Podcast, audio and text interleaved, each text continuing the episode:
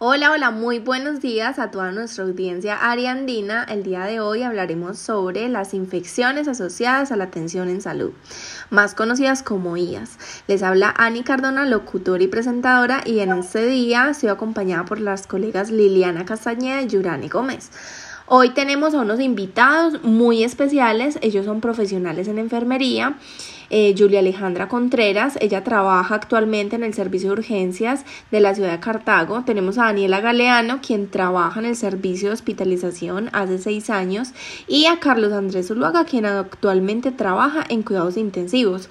Ellos tienen una larga experiencia en el campo asistencial y nos van a hablar sobre este tema tan importante. Un aplauso para todos.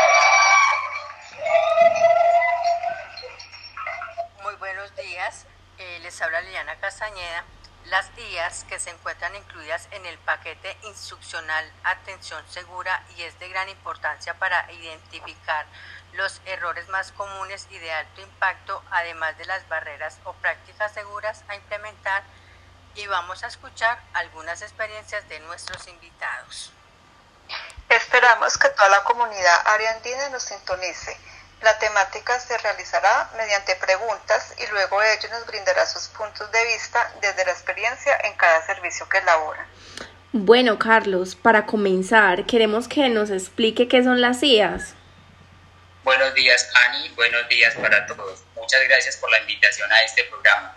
Dando respuesta a su pregunta, las IAS o infecciones asociadas a la comunidad, anteriormente llamadas nosocomiales o intrahospitalarias, son infecciones que el paciente adquiere mientras recibe tratamiento por alguna condición médica o quirúrgica y en quien la infección no se había manifestado ni estaba en periodo de incubación cuando ingresó a la institución. Se asocia a varias causas y complicaciones postquirúrgicas o al uso de dispositivos médicos o a la transmisión de gérmenes entre pacientes y trabajadores de, de la salud o como resultado de un consumo frecuente de antibióticos. Las IAS son causadas por una variedad de agentes infecciosos como bacterias, hongos y virus.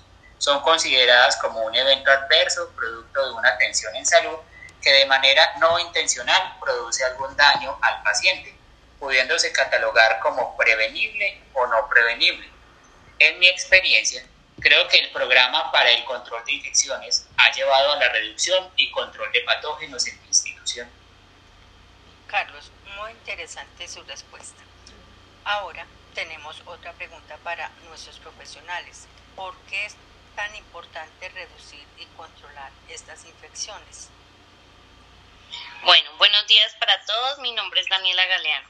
Las IAS producidas a nivel mundial se encuentran entre las principales causas de muerte e incremento de la morbilidad en pacientes hospitalizados. A lo largo de mi experiencia con pacientes oncológicos, observamos por su inmunosupresión se continúan presentando elevadas cifras de infecciones causándole la muerte.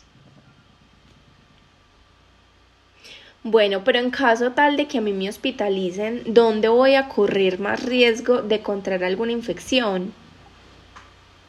Hola Ani, existen pocas investigaciones del tema debido a la dificultad para el diagnóstico de las IAS.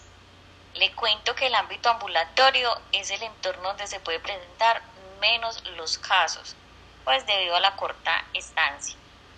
Ejemplo, donde yo laboro se reporta a nivel intrahospitalario que los servicios con mayor infecciones es la UCI.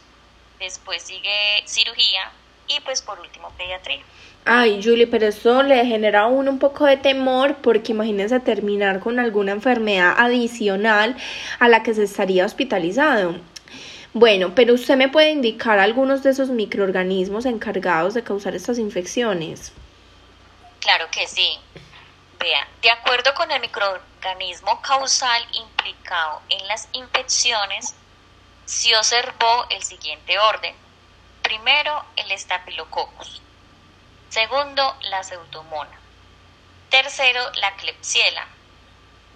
Según la localización de las infecciones, encontramos que en el sistema respiratorio pues también se presentan en las heridas quirúrgicas, en el sistema urinario y en el sistema sanguíneo. Y se ha demostrado que en las manos de los trabajadores es la principal transmisión de agentes patógenos en el ámbito hospitalario.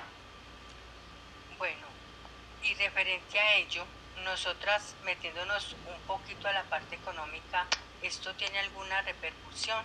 ¿Afecta de alguna manera a la parte financiera o no tiene mucha relevancia? Mucha relevancia, perdón, ¿qué nos dice señor Carlos?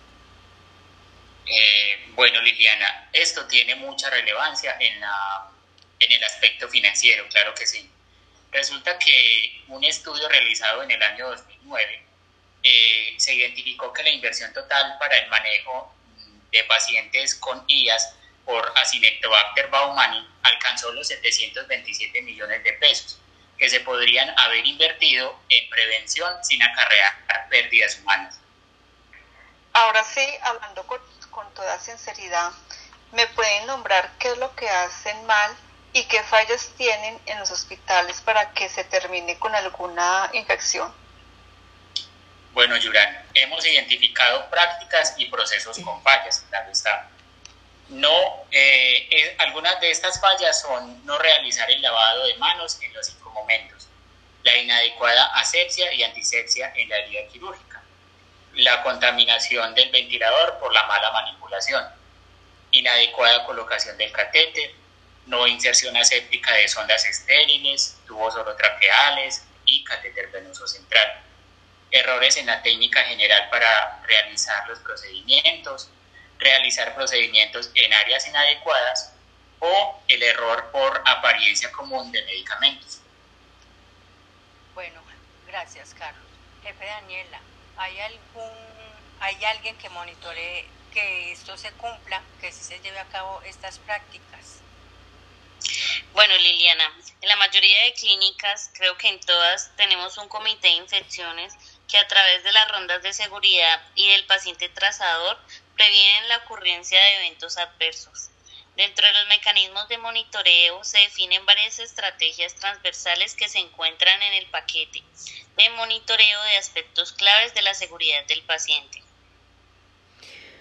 Bueno, entonces ahora entre los tres, ¿me podrían detallar un poquito más cómo se implementan esas prácticas seguras? es lo que más queremos enfatizar para nuestro público profesional. Entonces, ¿me pueden indicar qué es lo más importante para ustedes? Ani, una de las prácticas muy importantes es eh, la higiene de manos y el seguimiento especial a estos pacientes con herida quirúrgica. Continuando con la idea de mi compañera Julie, considero que otra práctica es resaltar la adherencia a los protocolos en la colocación de catéteres, la correcta manipulación del ventilador. Bueno, le sumo más a estas prácticas seguras. Creo que debemos realizar la inserción aséptica de sondas urinarias con técnica estéril, Debemos realizar también técnicas asépticas en la inserción de dispositivos como tubos orotraqueales, catéter venoso central, catéteres periféricos, aplicando también listas de verificación antes y durante la realización del procedimiento. Y en términos generales, en todos los ítems que acabamos de mencionar, es muy importante utilizar barreras de seguridad según lo definido en el protocolo institucional adhiriéndose a las recomendaciones institucionales para el control de infecciones y aplicar las directrices relacionadas con la seguridad del paciente y buenas prácticas.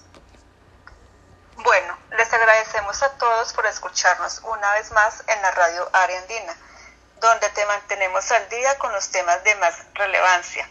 Un saludo a todos nuestros oyentes y esperamos que sigan conectados para nuestra próxima edición. Muchas gracias a nuestros profesionales.